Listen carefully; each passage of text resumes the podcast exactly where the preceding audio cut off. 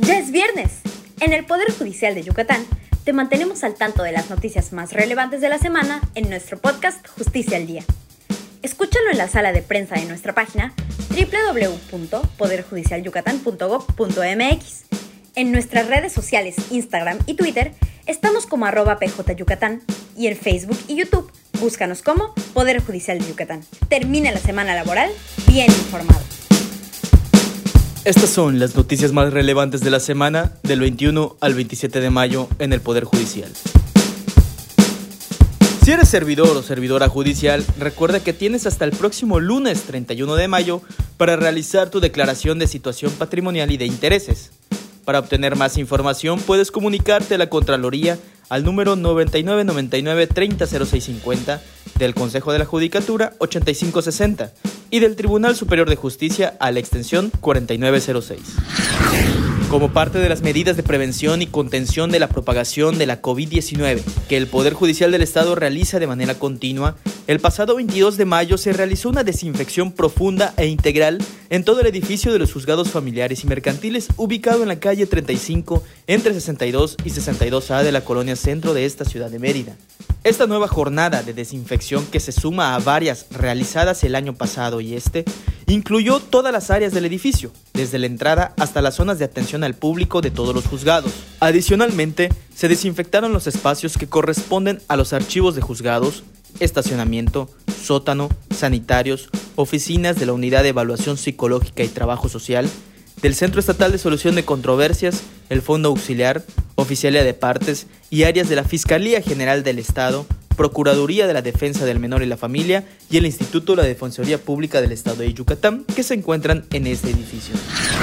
El pasado lunes 24 de mayo, el Poder Judicial y la Fiscalía General del Estado firmaron un convenio de colaboración con la finalidad de preparar a las servidoras y servidores públicos que desde la Fiscalía participan en el Sistema Integral de Justicia Penal para Adolescentes. El convenio fue signado por el magistrado presidente del Tribunal Superior de Justicia y del Consejo de la Judicatura, Ricardo Ávila Heredia, y el titular de la Fiscalía Estatal, Juan Manuel León León.